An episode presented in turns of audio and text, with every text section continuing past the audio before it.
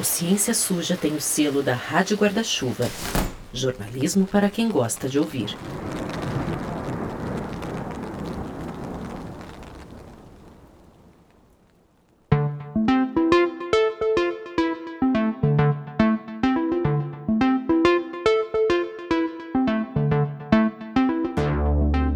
Dia 10 de março de 2021, praticamente um ano depois da Organização Mundial da Saúde declarar o início da pandemia de Covid, o centro Samel Health Tech, em Manaus, sediou uma coletiva de imprensa para anunciar os resultados de uma pesquisa que seria um, abre aspas, divisor de águas no tratamento da doença. É isso mesmo. De maneira nada despretensiosa, os médicos, pesquisadores e executivos reunidos ali estavam anunciando dados bombásticos para uma substância praticamente desconhecida, a proxalutamida, ou proxa para os mais íntimos. Mortalidade: quem tomou placebo depois de 14 dias de tratamento, 47,6% de mortes, 141 mortes de 296. Da proxalutamida, 3,7% de mortes, foram 12 mortes em 294. Uma, uma redução aí de 92,2% na mortalidade no grupo estudado. 92,2%.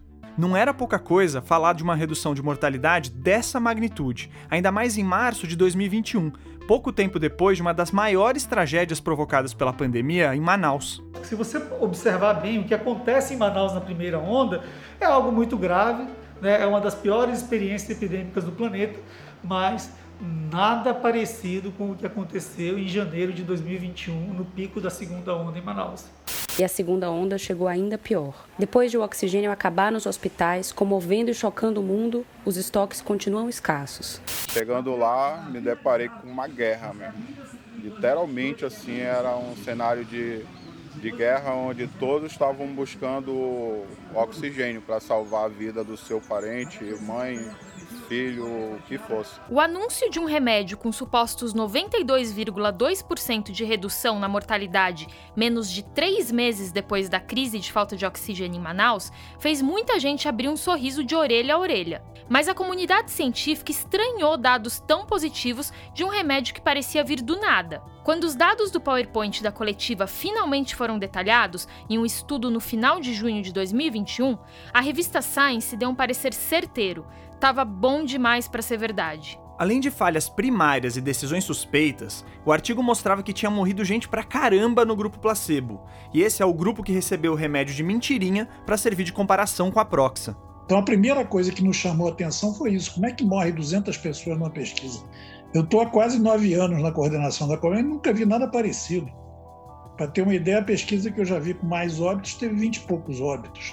A segunda temporada do podcast Ciência Suja começa com a história da proxalutamida, que foi vendida como uma cura milagrosa para a Covid, mas que na verdade protagonizou um dos estudos científicos mais bizarros, irregulares e antiéticos da medicina moderna. Jamais chegaram com os familiares e explicaram esse procedimento, que esse era um medicamento que fazia tratamento para outras doenças, que se estava autorizado no Brasil, se não estava não chegaram nenhum momento a falar isso pra gente. A gente viajou até Manaus para te contar como um dono de uma clínica de emagrecimento em Brasília, uma farmacêutica norte-americana que produz remédios para calvície e uma família poderosa amazonense se juntaram para tentar enfiar mais uma suposta cura da Covid goela abaixo da população. Eu sou o Telro Preste. Eu sou a Thaís Manarini e estamos de volta com Ciência Suja, o podcast que mostra que em crimes contra a ciência, as vítimas somos todos nós.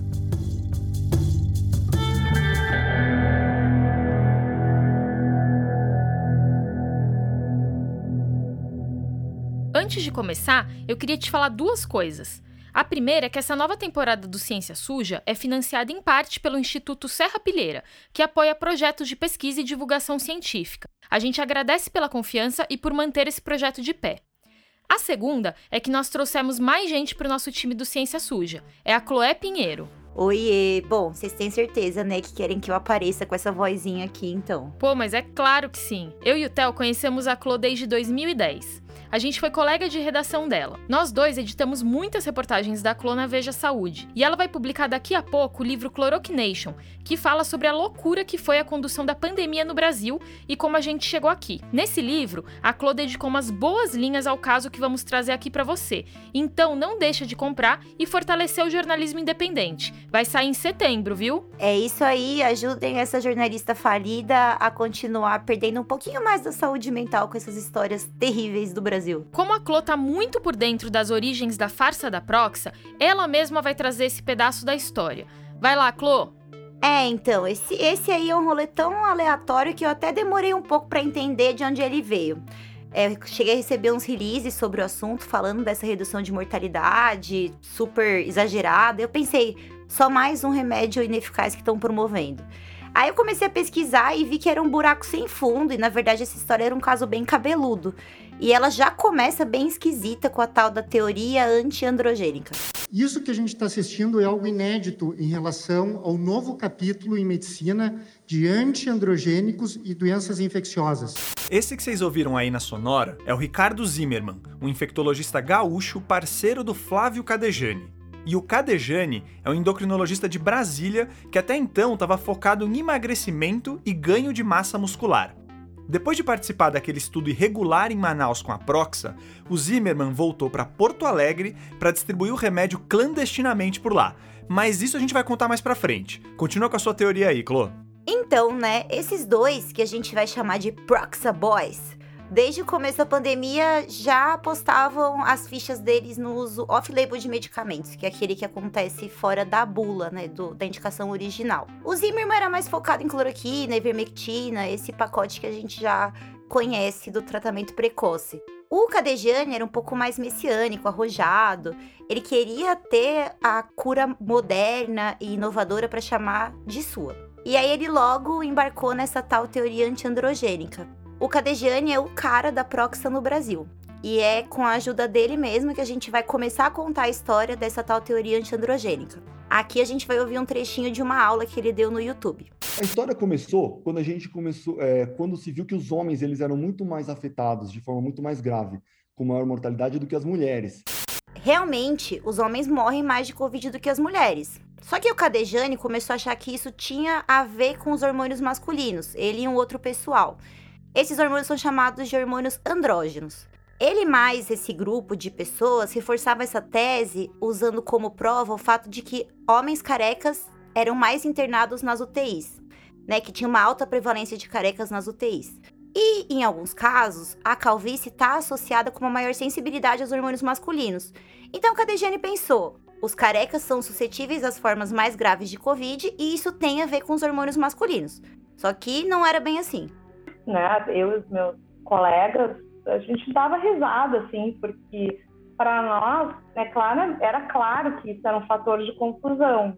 Essa voz que você ouviu aí é da Ana Carolina Peçanha. Ela é pneumologista intensivista do Hospital das Clínicas de Porto Alegre. É, nesse hospital, ela também faz parte do comitê que avalia tecnologias em saúde para incorporação no hospital. Ela foi uma das primeiras cientistas a suspeitar dessa história tão milagrosa da Proxa. E foi assim que a gente se conheceu. Ela virou minha fonte e a partir daí começamos a cavar essa história. Né? Pessoas idosas uh, têm são, são, na sua maioria das vezes, calvas, né? Ou tem maior incidência de calvície. A calvície, ela aumenta em incidência com o envelhecimento uh, das pessoas, né? Uh, e a gente sabe que uh, idade é um fator independente de pior prognóstico para a Covid-19. Então o problema não eram os hormônios e sim a idade do pessoal, que favorecia tanto a calvície como as formas graves de Covid. É isso, né, Clô? É isso aí. E aí a Ana, para a gente entender melhor essa história, usou uma história um pouco mais antiga, da época que os pesquisadores começaram a entender o elo entre cigarro e câncer de pulmão. Mas lá na década de 50, em 1950, a gente tinha falas de cientistas dizendo que a presença do isqueiro no bolso da camisa causava o câncer de pulmão. Né? E naquela época fazia muito sentido, né? Uh, bolso da camisa, tórax, pulmão, enfim. E assim, inclusive, teve editorial em revista científica respeitada defendendo essa ideia. Mas o isqueiro na camisa era só o que os cientistas chamam de fator de confusão. Ou seja, se você anda com isqueiro no bolso da camisa, é porque você fuma e o cigarro sim que causa o câncer de pulmão. Então o que a Ana me disse foi que, assim, olhando grosseiramente para as populações, parece mesmo que os homens morrem mais de Covid do que as mulheres, mas que isso pode ser mais um fator de confusão do que outra coisa. Isso muito provavelmente era um marcador de comorbidade.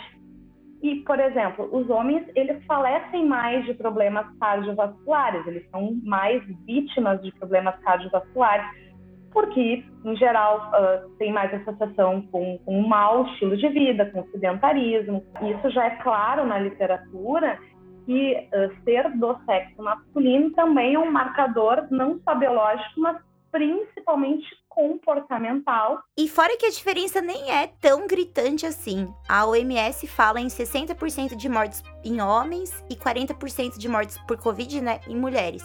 E essa diferença vai aumentando conforme a idade, ou seja, quando você é jovem e saudável, sexo não faz tanta diferença no seu risco de morte.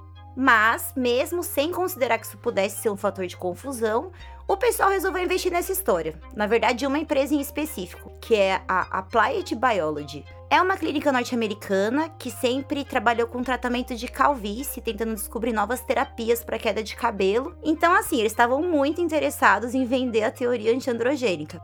Em março de 2020, antes de qualquer estudo em humanos, os caras já registraram um pedido de patente nos Estados Unidos para que toda e qualquer terapia para COVID que envolvesse modular os hormônios androgênicos fosse considerada propriedade deles. Um mês depois, o pesquisador-chefe da Applied, o norte-americano Andy Goring, publicou um artigo dizendo que os hormônios masculinos poderiam intensificar o ataque do coronavírus ao organismo.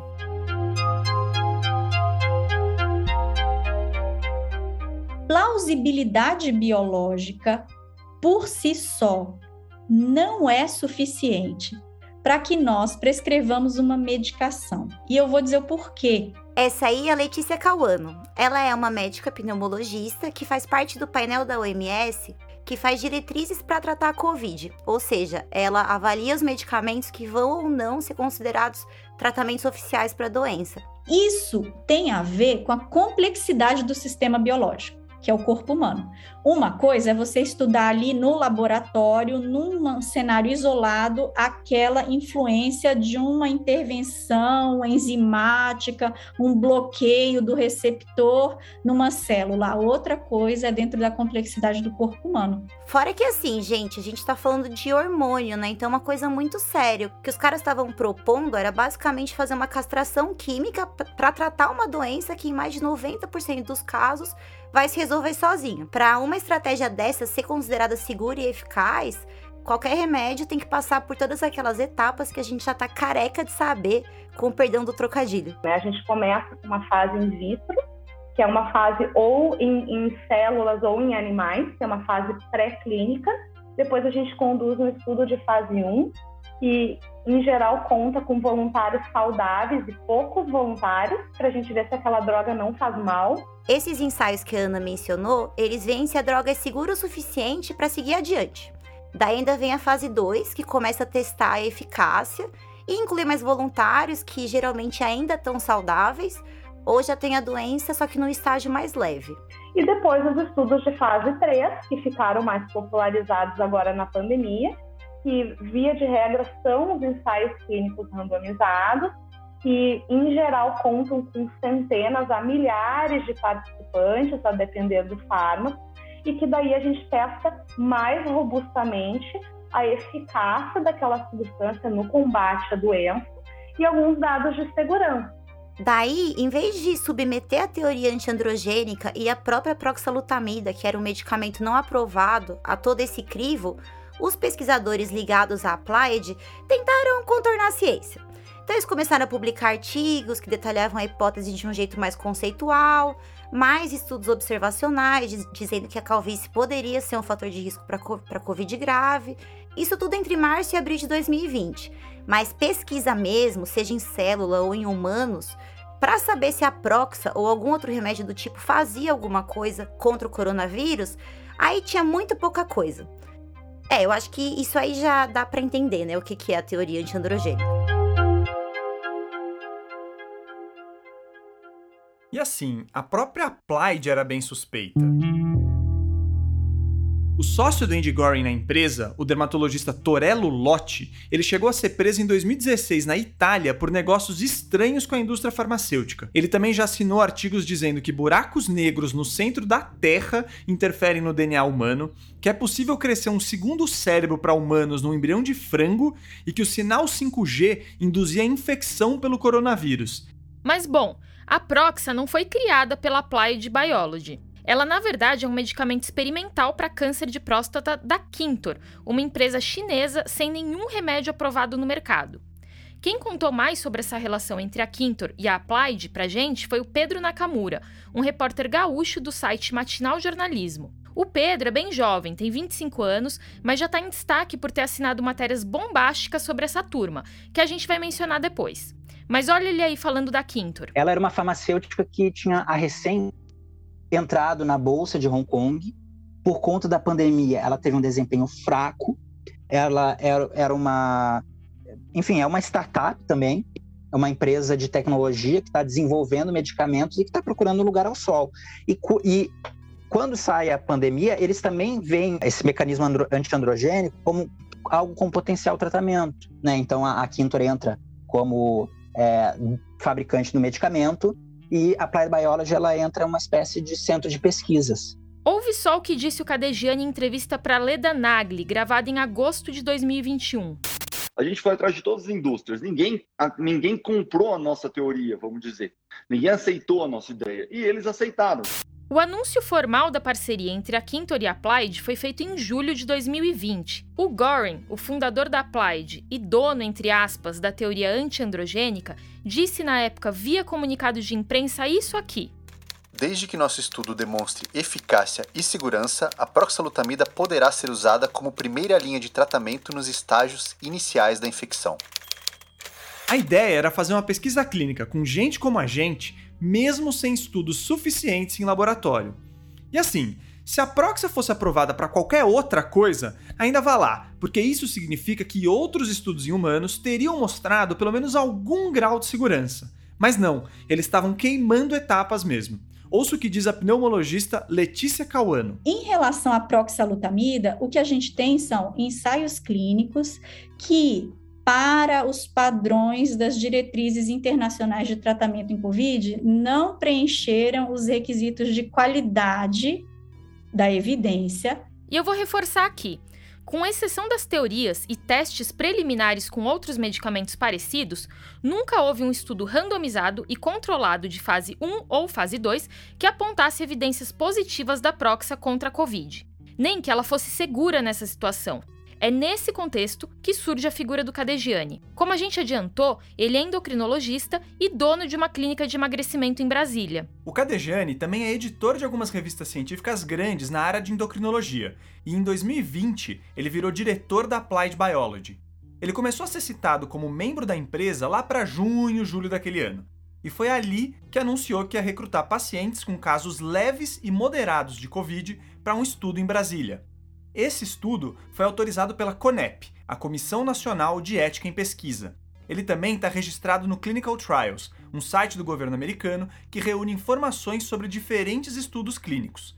Mas o que pega é o jeito que essa pesquisa foi conduzida e como seus resultados foram anunciados. Conta pra gente, Clo. Putz, missão complicada essa para dizer o mínimo. Então assim, eu vou explicar um pouco por cima para a gente não perder o foco do estudo de Manaus, que é o problema principal dessa história. Então, teoricamente, foram dois estudos feitos em Brasília, registrados em Brasília, um com 236 pacientes e outro com 268. Esse segundo é o mais suspeito, porque pelos registros ele terminou em dezembro de 2020, mas ele só recebeu o aval da CONEP, que é a Comissão de Ética em Pesquisa, em maio de 2021. Ou seja, isso tudo foi conduzido e finalizado mais de quatro meses antes dele poder começar oficialmente. E tinha muitas outras bizarrices. Por exemplo, no registro oficial era para eles usarem um remédio chamado dutasterida, que é um primo da Proxa. Aí no meio do caminho os caras mudaram, sei lá por quê, Além disso, o método para recrutar voluntários também foi alterado e começaram a surgir uns indícios fortes de que houve um negócio chamado quebra de sigilo de alocação. Esse termo quer dizer que os pesquisadores provavelmente sabiam quem estava tomando a Proxa e quem estava tomando o placebo. É aquela coisa. Se eu quero provar que a Proxa funciona e eu sei que grupo que vai receber ela, eu posso manipular os resultados, colocar voluntários mais saudáveis para o grupo do remédio e por aí vai. Segundo o Clinical Trials, o protocolo de um dos estudos foi alterado sete vezes. É mais ou menos como mudar a regra do jogo quando a bola já tá rolando para ver se rola ganhar a partida. Na ciência de verdade, ninguém leva uma coisa dessas a sério. Enfim, é bastante coisa errada mesmo. Para quem quiser saber mais sobre o assunto, a gente recomenda o texto Integridade em Pesquisa Clínica, o caso da proxalutamida, que está na revista Questão de Ciência, do IQC, que é um dos parceiros do Ciência Suja nessa temporada.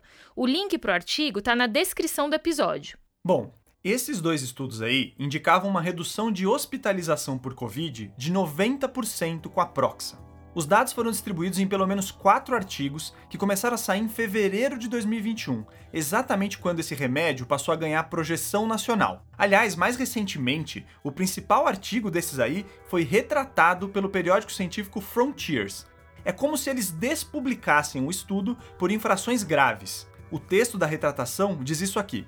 A investigação concluiu que as alegações de benefício feitas pelos autores não são suportadas pela metodologia do estudo. Em particular, como confirmado por um especialista externo, o processo de alocação de pacientes não foi randomizado o suficiente.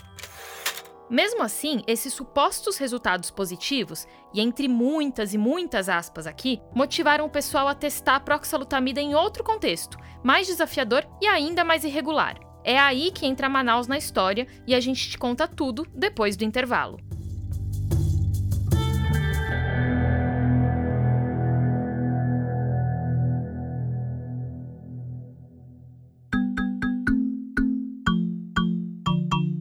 Pessoal, o Ciência Suja é um projeto que não teria saído do papel sem a ajuda do Instituto Serra Pilheira. E nessa segunda temporada, eles estão de novo com a gente. Para conhecer outros projetos de divulgação científica apoiados por eles, acesse o site serrapilheira.org e siga os perfis deles nas redes sociais. Falando em redes sociais, o Ciência Suja está no Twitter, no Instagram, no Facebook e no YouTube.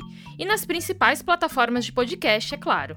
Entre os episódios regulares, nós vamos ter mesa casts mais ou menos como aqueles que nós fizemos na intertemporada. Eles vão debater como a ciência é feita no Brasil, com destaque para umas sujeirinhas que andam passando por aí. Esses mesa casts são uma parceria entre o Ciência Suja e o Instituto Questão de Ciência. Então fica de olho que quinta que vem a gente estreia esse projeto. E a gente tá cheio de novidade. Eu não sei se você reparou no comecinho do episódio nessa vinheta aqui. O Ciência Suja tem o selo da Rádio Guarda-Chuva. Jornalismo para quem gosta de ouvir. Pois é, agora o Ciência Suja está dentro da Rádio Guarda-Chuva. A Rádio Guarda-Chuva é a primeira rede de podcasts jornalísticos do Brasil.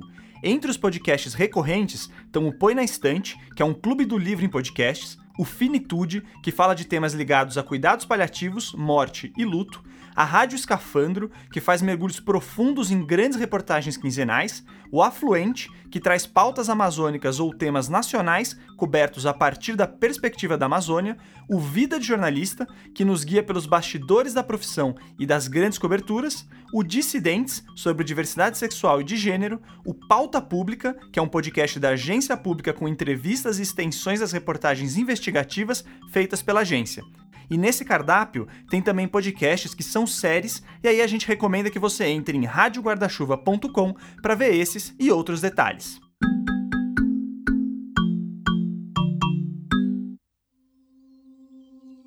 Voltamos a falar da situação de Manaus que continua crítica. A falta de oxigênio para pacientes de hospitais em Manaus provocou mortes e desespero entre as equipes médicas. O vídeo mostra o momento da chegada de cilindros a uma unidade de saúde. Bora, bora aqui! Chegou, oxigênio! Não deu tempo para o irmão da Márcia. Seu irmão morreu sem ar. Morreu sem ar. Ele só estava no oxigênio, ele não estava nem entubado. E hoje nós estamos no momento mais crítico é, da pandemia, algo sem precedente. Que aconteceu no Amazonas nos primeiros meses de 2021 foi assustador. Só em Manaus morreram mais de 4 mil pessoas entre janeiro e fevereiro. Em São Paulo, que tem 10 milhões de habitantes a mais que Manaus, nesses mesmos dois meses foram registradas cerca de 3 mil mortes. Pelo menos 30 pessoas morreram na capital amazonense sufocadas por falta de oxigênio em dois dias. Isso não foi visto em nenhum outro lugar do país. O colapso aconteceu com o surgimento da variante P1, a gama, que era mais transmissível em circulação na época, e principalmente por causa da total falta de medidas de prevenção, infraestrutura e coordenação das autoridades locais e federais. Quer dizer, o general Eduardo Pazuello, então ministro da Saúde, discorda disso. Para ele, sobrou umidade e faltou tratamento precoce. Já estamos no período chuvoso novamente no Amazonas e no período chuvoso a umidade fica muito alta e você começa a ter complicações respiratórias. Um outro fator, Manaus não teve a efetiva ação no tratamento precoce com o diagnóstico clínico. Quando soube da tempestade perfeita que estava se formando, o governo federal não saiu correndo atrás de cilindros de oxigênio, não ele preferiu enviar uma equipe para pressionar os médicos locais a prescreverem cloroquina e lançou um aplicativo que indicava esse medicamento para quase todo mundo com Covid, inclusive bebês.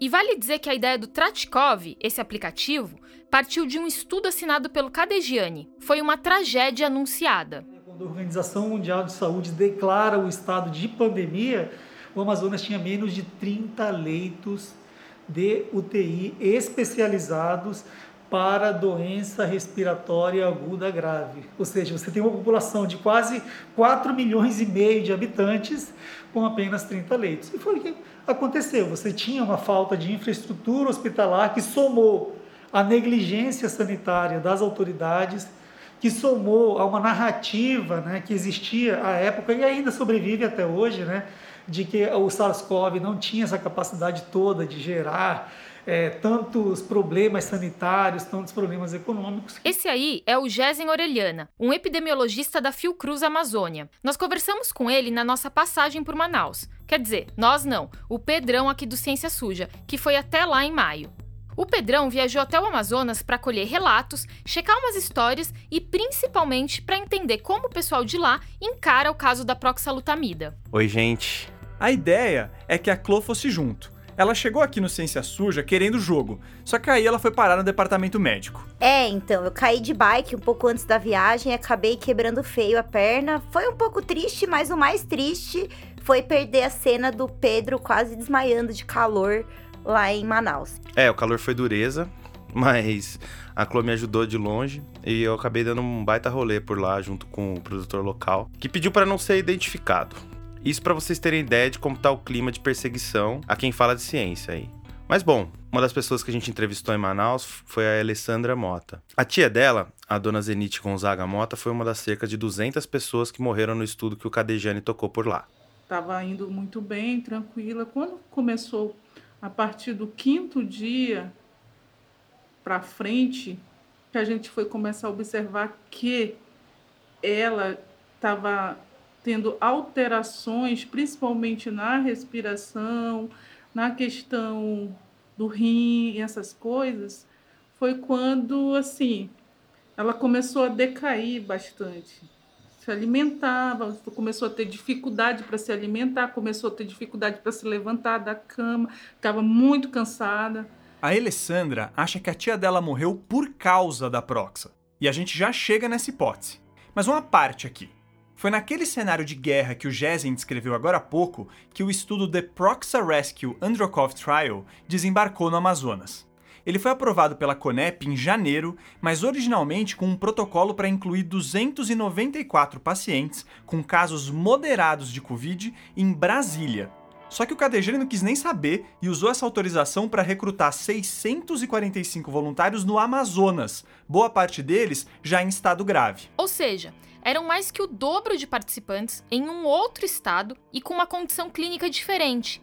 Esse tipo de coisa afeta a qualidade do estudo e dificulta a fiscalização por parte das autoridades. Mas mesmo assim, só no final de abril o Cadegiani resolveu perguntar para a Conep se poderia fazer essas modificações. A comissão negou os pedidos, mas aí já era tarde. Como a gente falou lá no início do episódio, os resultados desse trabalho foram divulgados ao público no início de março, quase dois meses antes de a Conep se manifestar. Mas voltando ao relato da Alessandra. Ela contou que a dona Zenite morava em Itacoatiara, no interior do estado do Amazonas, e ficou mais de um mês internada no Hospital Regional José Mendes, que fica lá. As pessoas que se sentem vitimadas, os familiares, com relação ao que aconteceu lá em Itacoatiara, ainda com muita dificuldade de, de conscientizar as pessoas do, do que ocorreu lá, porque as pessoas ainda por ser uma cidade pequena, ainda são muito ainda ficam muito receiosas em falar alguma coisa. Mas lá no fundo eles sabem o que aconteceu lá. Porque tem isso também. A pesquisa não ficou restrita a Manaus. O Andy Goren da Applied Biology e o Cadejane fizeram uma excursão pelo interior do Amazonas para promover a proxalutamida em diferentes cidades. Eles eram recebidos com pompa e circunstância pelas prefeituras. Esses anúncios em praça pública chamaram a atenção da população. E eles eram propagados também pela Samel, que é uma operadora de planos de saúde amazonense com rede própria de hospitais. O grupo foi parceiro do Cadejane e da Applied nesse estudo, como está documentado em diversas matérias e nas próprias redes sociais deles. Eu sou Luiz Alberto Nicolau, presidente do Grupo Samel, e eu estou aqui ao meu lado com o Dr. Andy Grover, que é pesquisador da Applied da Califórnia, o Dr. Flávio que é médico, os dois, ambos médicos, pesquisador de Brasília. E nós estamos agora aqui na Samel testando uma nova droga que tem dado resultados muito promissores. Para ter ideia, a proxalutamida ficou conhecida no Amazonas como remédio da Samel. Segundo a Alessandra e o Dr. Michael Correia do Nascimento, responsável por conduzir o estudo no hospital de Itacoatiara, houve um dia de treinamento da Samel no hospital e depois a equipe começou a oferecer o tratamento. E os pacientes estavam numa situação desesperadora, como conta a Alessandra. Todo dia morria gente, todo dia morria gente. Na ala que a minha tia estava, todos eles morreram. Todos eles morreram. As pessoas falam assim para Alessandra, todos eles morreram. E nós vimos cada um morrer. Eu estava lá, eu vi. Cada um morreu. Tem mais. A gente sabia que era da Samuel, olha, tem que dar o remédio. Toma. Você, você chegou a dar para ela? Sim, a gente dava. Todo mundo na enfermaria dava as pessoas que estavam internadas, todo mundo. Se os próprios parentes davam, ficava, levavam lá na bandejinha, sem identificação nenhuma. Essa aqui é remédio da Samel. Não existe no mundo um protocolo de pesquisa séria onde remédios são distribuídos pelos próprios familiares dos participantes. A Alessandra chegou a dizer que a prima dela, a filha da dona Zenite, se sentiu culpada por ter dado remédio à mãe. Sim, ela se sentiu culpada mesmo, porque ela falou bem se eu soubesse que aquilo era para matar minha mãe, foi, foi um processo difícil a gente convencer ela de que ela não tinha participação nenhuma naquilo, que ela se sentiu extremamente culpada. A dona Zenite foi transferida para Manaus depois que seu quadro de saúde piorou. Ela morreu no dia 13 de março de 2021, dois dias depois da coletiva com a divulgação dos resultados super positivos, bem entre aspas, da proxalutamida. A Alessandra contou que os pesquisadores nem foram atrás da dona Zenite para ver o que tinha acontecido com ela. Quando começaram a sair reportagens denunciando outra charlatanice, a da inalação de hidroxicloroquina contra a Covid, os familiares da dona Zenite foram atrás do prontuário dela para checar se alguém tinha receitado essa maluquice para ela. E sim, no documento está escrito que a dona Zenite recebeu essa nebulização junto com a Proxa. Do ponto de vista de uma pesquisa duplo cego randomizada, aqui a gente tem dois problemas graves, como comenta Jorge Venâncio, que foi coordenador da CONEP no ano passado. Primeiro, tinha uma prescrição aberta de proxalutamida. O termo duplo cego desse tipo de pesquisa significa justamente que nem o médico e nem o paciente podem saber o que foi dado, o remédio ou placebo. Mas se estava escrito no prontuário que a proxa foi administrada, esse cegamento claramente não aconteceu, o que interfere nos resultados. E segunda coisa, também nesse mesmo prontuário existe uma prescrição de inalação de hidroxicloroquina, que não fazia parte da pesquisa, não existia nenhuma previsão de aplicação de hidroxicloroquina inalada nos participantes da pesquisa, E é uma coisa que o próprio Conselho Federal de Medicina só aceita em ambiente de pesquisa, não aceita como terapia normal. Isso é particularmente antiético e é claro que também poderia influenciar nas conclusões do trabalho. O relato da Alessandra é pesado, mas ele não prova que o remédio teve a ver com a morte da tia dela. Ok, teve até um estudo sueco com uma molécula prima da Proxa, a enzalutamida, que apontou a ineficácia da estratégia contra a Covid e até um aumento no tempo de internação e necessidade de oxigênio. Mas isso não significa que a Proxa matou a dona Zenit e aquelas outras pessoas do estudo. É possível e até provável que a própria Covid tenha feito isso. Mas a dona Zenit e outras tantas pessoas deixaram de receber o melhor tratamento possível diante da doença, e isso pode ter contribuído para a alta mortalidade encontrada no estudo. No mais, relatos como o da Alessandra deixam claro que a Proxa foi oferecida como a salvação da pandemia. O nosso Pedrão aqui aproveitou a viagem para o Amazonas para ir até Itacoatiara e entender o que as pessoas de lá acham disso. Conta aí, Pedrão. Então, a gente chegou por lá de madrugada, né? Saímos de ônibus de Manaus por volta de umas 8 da noite de um sábado. São 280 quilômetros entre Manaus e Itacoatiara, mas o ônibus leva 6 horas para chegar lá por causa da estrada. Ou mais até dá uma média de uns 40 e poucos quilômetros por hora, assim. Daria para ter ido de barco também, mas é um pouco mais complicado, né? São, são 8 horas de viagem. Bom, tudo isso para falar que o acesso à cidade é difícil, né? Apesar dela ser a terceira maior do estado, tem mais de 100 mil habitantes. Tipo, não é um lugar remoto e ermo, mas é complicadinho de chegar. Isso. Enfim, a gente chegou na madrugada de sábado para domingo, né? E no domingo de manhã a gente saiu para andar pela cidade para tentar conversar com as pessoas, né? E aí os deuses do jornalismo nos brindaram com uma prova de ciclismo que estava acontecendo na cidade, né? Isso foi bom porque tinha uma, uma ambulância da rede municipal lá por lá dando assistência. E junto com a ambulância tinha uma enfermeira e o Julinho, o motorista, que viveu o colapso do sistema de saúde lá na região e topou falar com a gente. É, é, Júlio César da Silva Gonzaga. Apesar do apelido, o Julinho é um cara grandalhão, assim, biotipo de, de leão de chácara. A gente começou a falar sobre o colapso e ele me contou das operações de guerra que ele participou para buscar oxigênio lá em Manaus. Tocava o telefone. A pessoa baixava a cabeça e começava a chorar. Porque aquela pessoa que estava precisando do oxigênio começava, é, já tinha chegado a notícia que tinha ido a óbito. Acabou. Aí era o desespero. O Julinho acabou pegando a Covid, chegou a ficar internado e eu perguntei para ele. Você chegou a tomar um medicamento que estavam é, fazendo estudo, que era pessoal Fiz. Da, da, da Samel? Tomei. Tomou? Eu, eu tomei e eu afirmo que foi algo sobrenatural de bom esse medicamento, porque eu tava com um pouco de, eu tava com falta de ar, eu não conversava direito, né? E eu tinha de ir lá para tomar, eu fui para tomar um medicamento, bater um raio-x, ver como é que tava, né? Então eu saía de casa para ir lá pro hospital. Aí os meus colegas falaram, Júlio, tem um remédio aqui que é muito bom que o pessoal estão tomando, cara. Qual é esse pessoal do, do Samuel? Aí é, e tal, tudinho. Eu cheguei a conversar com, com o médico. Disse... É importante dizer que relatos assim, coletados sem nenhuma metodologia, dizem muito pouco para a ciência. O Julinho pode ter se enganado, pode estar exagerando, ou a doença pode simplesmente ter melhorado sozinha. O importante mesmo pra gente é que ele, pelo visto, sabia que estava tomando a proxalutamida.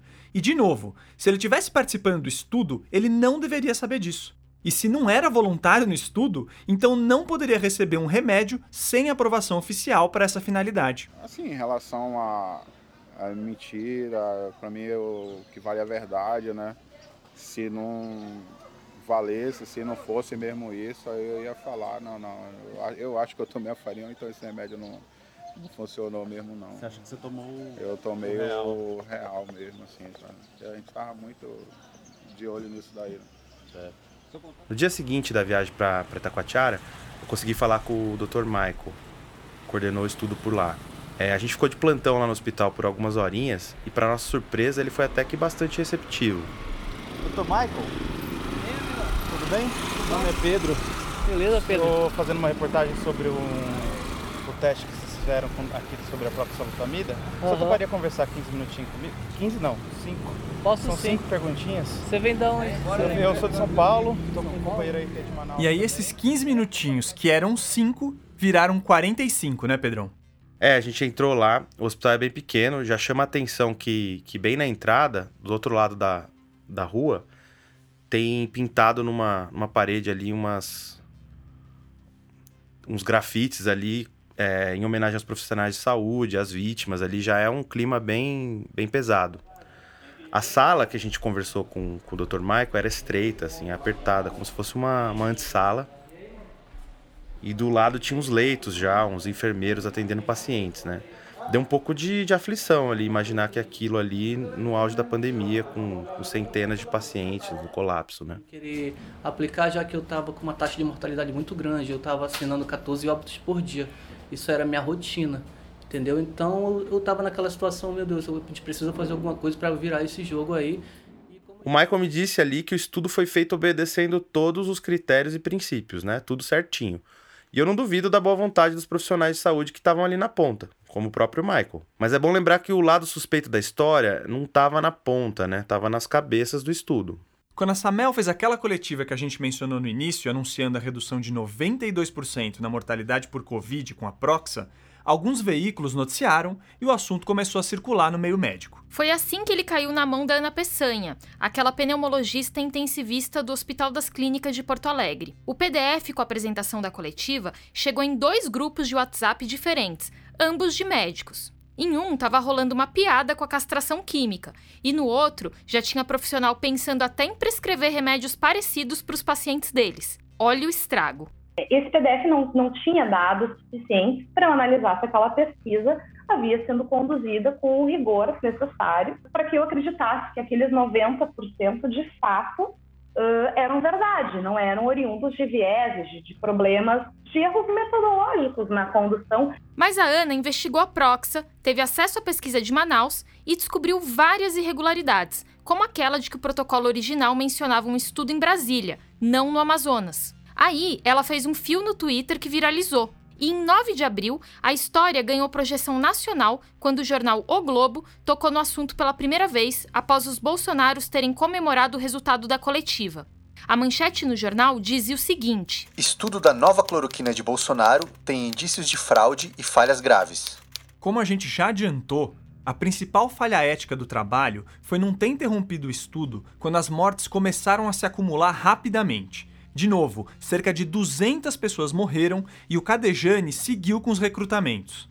Ele não poderia assistir 200 mortes passivamente sem proteger as pessoas, ainda mais se ele estava avaliando que a substância tinha um efeito altamente positivo, segundo ele. Num estudo sério, se os pacientes começam a morrer, um comitê de segurança externo independente ordena um pare as máquinas para entender o que está acontecendo. Porque ou o remédio é muito bom e nesse caso deve ser dado a todos, ou o remédio está matando os voluntários e isso precisa parar imediatamente. Só que o comitê de segurança desse trabalho era uma médica da própria Applied Biology. Aí já viu, né? O próprio Cadegiani confirma que escolheu continuar o estudo. Ouve aí. Então nós temos essa primeira contradição. Eu tenho que chegar no número, porque se eu não chegar no número, vão dizer que está underpowered, o estudo está com forte, é, ele está com uma força insuficiente. E a segunda grande contradição, eu tenho que parar o estudo porque eu estou dando placebo, eu tenho que parar o estudo porque eu não posso continuar dando placebo. Só que quando eu paro o estudo, eu não posso dar a droga porque ela não é aprovada. A Conep começou a investigar o caso em abril de 2021 e pediu um monte de explicações que o Cadegiani não forneceu. Primeiro, como Cadegiani sabia que as mortes estavam acontecendo no grupo placebo, como ele mesmo afirmou algumas vezes? Uma das perguntas que a gente fez a ele foi o seguinte: quem decidiu a quebra do cegamento? Em que momento isso aconteceu? E não tivemos resposta para essa pergunta. Segundo, como eles garantiam que houve de fato um grupo placebo. O Jorge Venâncio explicou pra gente que parte do controle das pesquisas envolve anotar cada passo de cada comprimido, a prescrição, a dispensação na farmácia e a aplicação. Ele nos respondeu apenas que ele tinha uma tabela e nem a tabela nos entregou. Que dirá os documentos originais eh, respectivos a, a, essa, a essas três etapas, né? Terceiro, o termo de consentimento oferecido aos pacientes foi diferente do aprovado pela CONEP. Esse documento serve para informar o paciente dos riscos inerentes à participação do estudo e dos direitos que ele tem, entre eles o de sair a qualquer momento da pesquisa. Nós aprovamos um termo de consentimento com oito páginas, esse tinha três, só para ter uma ideia do grau de corte de tesoura que eles usaram. Segundo, todo o capítulo que fala dos direitos dos participantes foi retirado. Isso pode parecer uma mera burocracia, mas na verdade, essas regrinhas foram criadas para proteger a humanidade de casos como os experimentos nazistas. Nesse contexto, surgiu o Código de Nuremberg, em 1947, que dá as bases éticas para as pesquisas, sendo um consentimento livre e esclarecido o principal deles. Porque se você não tem essas três etapas bem documentadas, você não tem como ter certeza do que, que efetivamente foi aplicado na pesquisa. Por que será que os caras suprimiram o texto que fala dos direitos dos voluntários, né? Mas bom, em junho, quando saiu o estudo em uma plataforma sem revisão de outros pesquisadores, a comunidade científica internacional começou a apontar as falhas metodológicas e os desvios do experimento. A CONEP ficou com o pé atrás e logo suspendeu a pesquisa. Em setembro, ela encaminhou para a Procuradoria-Geral da República, a PGR, um ofício solicitando uma investigação sobre o assunto. Como a CONEP não é um órgão punitivo, é o máximo que ela poderia fazer. E até hoje, essa história está sem respostas. E claro, essa história também tem o dedo do Jair Bolsonaro. Em uma das suas lives, ele falou sobre o assunto com o Hélio Angotti. O Angotti é um oftalmologista e olavista que assumiu o departamento do Ministério da Saúde responsável por avaliar o uso de remédios no SUS. E o Angotti menciona nessa live a possibilidade de aprovar emergencialmente o uso da Proxa, mesmo sem qualquer estudo sério concluído. E pior de tudo, fingindo que era uma iniciativa da Fiocruz. O que, que você teria a falar sobre a proxalutamida? Que é uma droga aqui que foi desenvolvida com pesquisadores brasileiros e americanos lá em Manaus. E temos aí uma iniciativa é, da Fiocruz para levar né, material ali para a Anvisa, para submeter os dados, né, de, inclusive pensar numa pesquisa ampliada, fase 3, dentro dos parâmetros rigorosos da Anvisa, com toda a sua excelência técnica, até para obter uma autorização emergencial. E o nosso objetivo é, provando todos esses dados, provando todo esse benefício, dá acesso o quanto antes à população brasileira. E daí é uma, é uma, é uma possibilidade, um possível remédio outro, né? que brevemente estará à disposição de todos no Brasil. A gente espera e pede a Deus que dê certo. Como a gente falou, a iniciativa não era da Fiocruz, mas da própria Samel. Então agora sim, vamos nos aprofundar na Samel. Conta o que você viu lá em Manaus, Pedrão. Bom, como a gente já contou, a Samel é uma operadora de plano de saúde do estado do Amazonas, que tem sua rede hospitalar própria. No meu primeiro dia em Manaus, eu estava vendo o Jornal Nacional no hotel, e aí no intervalo eu assustei ao ver isso aqui. Além dos resultados altamente positivos e satisfatórios com as pesquisas da proxalutamida, na luta pela vida, fomos além. Samel, cuidado que a sua saúde merece. Bom, é, é, muito curioso que eles estejam fazendo propaganda desse estudo da Proxa no quintal deles, mas que eles tenham processado e pedido a prisão dos jornalistas Johan Zeller e da Malu Gaspar, do Globo, por associarem a marca da Samel à proxalutamida.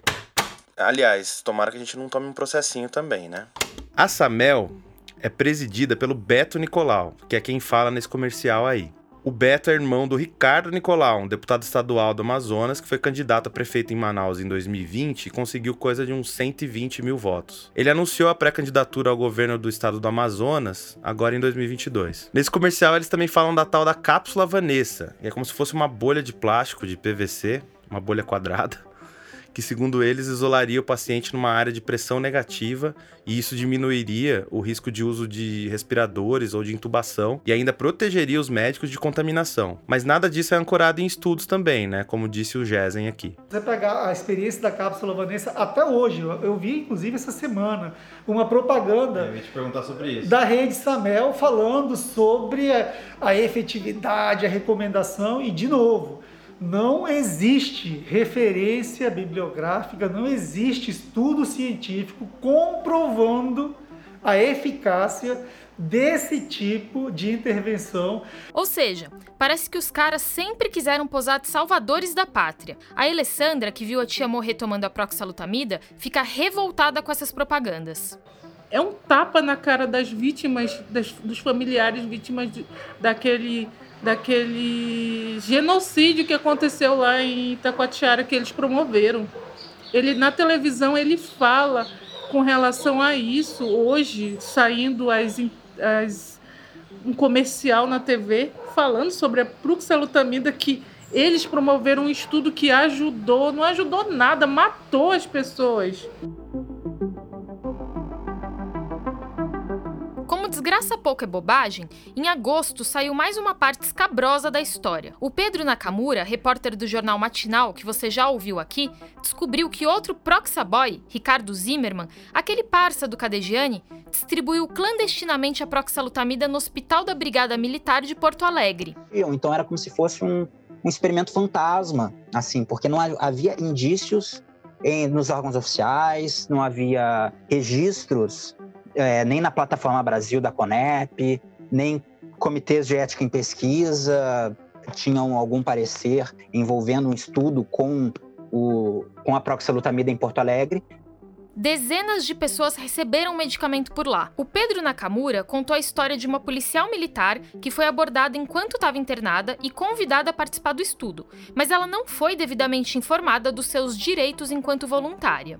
É, ela não teve, não teve processo de consentimento livre esclarecido, ou seja, ela chegou no hospital mal da Covid, chegou com saturação baixa, chegou com pulmão comprometido e começaram a e chegaram com papel para ela dizendo: ah, a gente tem um medicamento muito bom aqui, vai pode te salvar. Ela assinou, nem sabe o que assinou, nem lembrava o que tinha assinado e tomou o remédio. Só em casa, depois que superou a Covid, que a policial foi descobrir na internet o que era a proxalutamida. O Pedro escreveu isso aqui na reportagem para o Matinal. Os médicos do hospital da Brigada Militar haviam prometido que acompanhariam a saúde da policial depois dos testes mas ninguém a procurou. Abre aspas. Não me contataram depois. Estranhei isso. Se fizeram uma pesquisa, deveriam estar interessados em saber se o paciente piorou, melhorou, morreu, mas não me procuraram mais. Até achei estranho o desinteresse nos resultados, já que melhorei, o que seria um dado ótimo. Fecha aspas. Os Proxa Boys, claro, tentaram fingir que a situação era super normal. Quando eu estava em uma certa fase da apuração, eu contatei o Cadediani por meio da assessoria de imprensa dele para saber desse estudo. E recebi aquela resposta de assessoria, né? Do tipo, ah, vou, vou apurar, vou ver. No dia seguinte, ou, ou 48 horas depois, um a dois dias depois do meu contato de imprensa, o Cadediani fez um post nas redes sociais dele anunciando que ele tinha feito um estudo, né?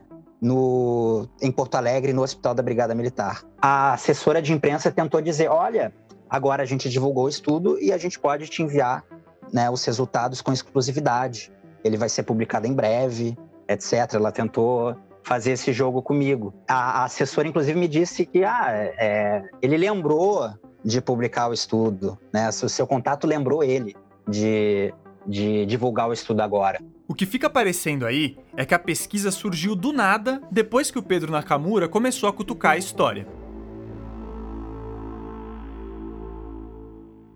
Bom, em dezembro de 2021, saiu um artigo do Cadegiani e da sua turma que juntava os dados da Proxa no Amazonas com esses do Rio Grande do Sul, como se eles fossem dois braços de uma grande pesquisa. Tudo com ares de farsa, já que não havia um estudo multicêntrico aprovado pela Conep e a distribuição no Rio Grande do Sul foi bem freestyle, para dizer o mínimo. Mas o Cadegiani e a Samel estavam bem certos de que aquilo era uma prova definitiva e irrefutável do sucesso da proxalutamida. Eles chegaram a fazer uma nova coletiva muito parecida com a do ano anterior, mas dessa vez deu até dó de ver a sala, que estava vazia, vazia. E olha que ele estava anunciando que a Proxa seria tão eficaz que tinha reduzido a mortalidade por Covid no Amazonas. Ele só esqueceu de anunciar que a vacinação estava rolando em massa por lá. E foi isso que reduziu a mortalidade. O Cadejane chegou a desafiar cientistas a revisarem o artigo de novo. E a Ana Peçanha, que pelo visto gosta de sofrer, topou. De novo, ela encontrou uma enxurrada de falhas. Além das que a gente já falou antes, tinha até paciente declarado morto num dia e que aparecia vivo depois. A tabulação estava horrorosa ao ponto de não dar para confiar nos números que estavam ali. Sem argumentos no campo da ciência, Cadejane e companhia partiram para o desespero. Eles se lançaram numa cruzada para denunciar uma suposta conspiração dos periódicos científicos e da imprensa que não querem falar bem da Proxa porque a Pfizer teria um medicamento concorrente e comprou todo mundo. O Cadejane fica anunciando nas redes que vai trazer provas disso, mas acho que nessa altura do campeonato você já deve imaginar que isso não aconteceu. Ainda assim, ele foi para as cabeças e processou Jorge Venâncio, da Conep, alegando que estava sendo perseguido. Certo? Quer dizer, então é claramente que estava querendo forçar as coisas para justificar as transgressões que ele cometeu, tentando criar uma, uma norma diferente para ele sozinho. Isso aí não tem cabimento, não tem lógica e acredito que a justiça não vai acatar uma coisa dessa, porque são coisas relativamente grosseiras. O Jorge Venâncio, inclusive, fez uma vaquinha na internet para conseguir pagar um advogado especialista na área e se proteger. Mas todo esse barulho nem adiantou de nada. A proxalutamida já foi praticamente expurgada do mundo científico e até do mundo comercial, porque sem conseguir aprovar a droga em nenhum lugar, o pessoal da Applied tem doado proxa para países pobres como Gana, que não tem uma estrutura de vigilância sanitária sólida e acesso fácil a medicamentos eficazes e a vacinas. Em fevereiro de 2022, a Anvisa proibiu de vez a proxalutamida importada pelo Cadejane pela comprovação do uso irregular. Ele já não podia importar o medicamento desde novembro de 2021, mas quase 60 mil comprimidos desembarcaram aqui antes disso. E esse é outro dado assustador. Mesmo se você considerar a salada dos estudos de Brasília, Amazonas e Rio Grande do Sul, são pouco mais de mil pacientes incluídos no total. Se o tratamento com Proxa envolvia 3 comprimidos por dia por 14 dias, seriam 42 mil para tratar todo esse pessoal. E aí, o que, que aconteceu com as outras 15 mil pílulas? Pelas contas da Ana, o montante seria o suficiente para tratar, entre aspas, 1.400 pessoas. A gente sabe que a Proxa foi distribuída em pelo menos nove cidades do Amazonas, Rio Grande do Sul e Santa Catarina. E teve até médico receitando de maneira particular, como Pedro Nakamura descobriu recentemente. Pelo andamento das investigações, é provável que a gente nunca saiba direito o que aconteceu. Desde 2021, a Anvisa está tentando rastrear onde foi parar tanta proxalutamida. As cerca de 200 mortes mal explicadas em Manaus também precisam ser esclarecidas. O MPF do Amazonas informou pra gente que iniciou sua investigação em abril de 2021. Mesmo com Cadejane, Samel e companhia colocando provas de má conduta a rodo nas redes sociais, até agora não tivemos nenhum resultado desse trabalho investigativo. Aliás, depois de o Ministério Público concluir que não havia medidas a serem tomadas no âmbito do direito coletivo, o caso foi encaminhado à área criminal então o processo está tramitando em sigilo. Já a nossa Procuradoria-Geral da República, que recebeu um relatório da Conep em setembro de 2021 acusando todas essas estranhezas, disse não ter nenhum registro de providências sendo tomadas por lá. Essa é a PGR do Augusto Aras. É mole?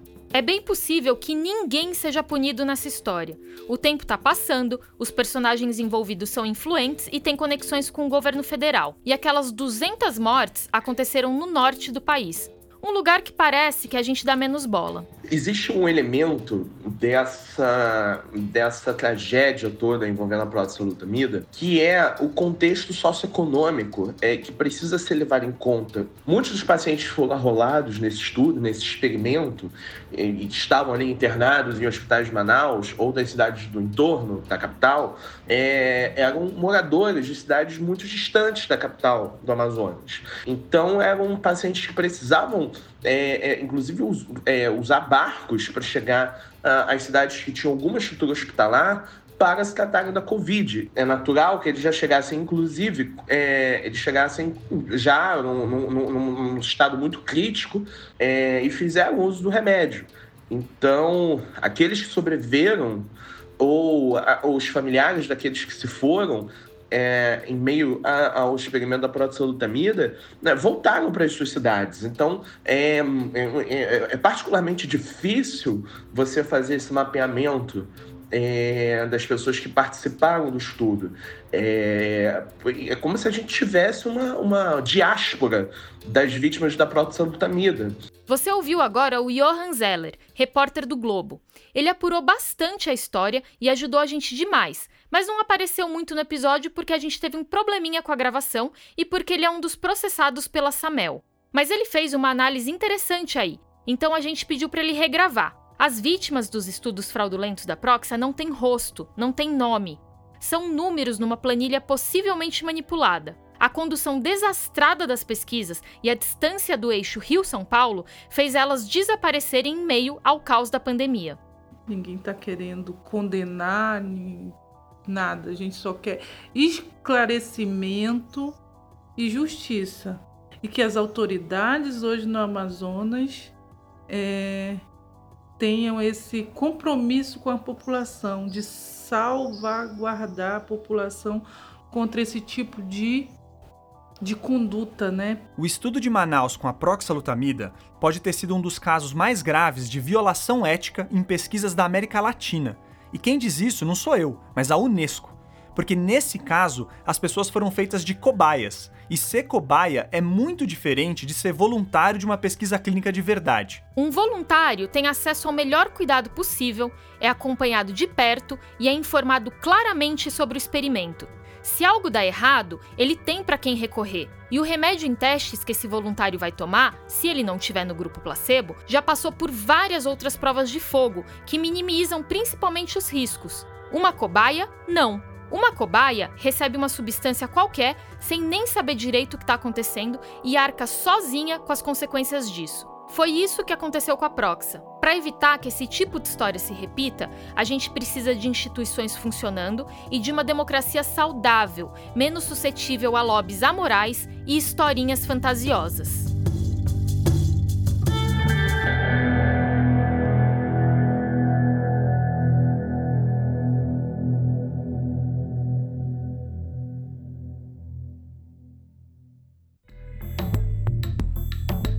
Ciência Suja é apresentado por mim, Thaís Manarini. E por mim, Telro Preste. A produção é da Nave Reportagens, do Pedro Belo e do Felipe Barbosa. Esse episódio teve reportagem da Chloé Pinheiro e do Pedro Belo. Eles assinam o roteiro, que foi editado pelo Theo. Eu e o Felipe também demos os nossos pitacos. A gente também quer fazer um agradecimento especial ao jornalista Carlos Marques, que nos ajudou com esse episódio inteirinho. Nós usamos trechos de vídeos e áudios do canal da Leda Nagli, do Instagram do Cadejane, da BBC, TV Record, Jornal o Globo, YouTube e Facebook da Samel, Caate Online, UOL e CNN. As trilhas e a edição de som são do Felipe Barbosa. O nosso projeto gráfico e as artes de capas do episódio são trabalho da dupla Maila Tanferri e Guilherme Henrique. As vozes complementares são do Felipe Barbosa. Para saber mais e para ter acesso ao conteúdo extra desse episódio, acesse o nosso site Sim, agora nós temos um site lindo para colocar material extra. Vai ter foto, roteiro e muito mais. Acesse cienciasuja.com.br. Esse site é criação da Aninha Cossermelli e da Amanda Tagliari, que são do Estúdio Barbatana. A segunda temporada tem mais uma vez o apoio do Instituto Serra Pilheira. A gente agradece a confiança deles e também do Instituto Questão de Ciência, nossos parceiros nos mesacasts dessa segunda temporada. Siga o Ciência Suja nas redes sociais.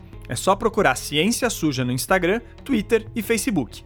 Você encontra o nosso podcast nas principais plataformas de áudio e no YouTube. A gente volta com um episódio inédito daqui duas semanas e com um mesa cast na quinta que vem. Até lá!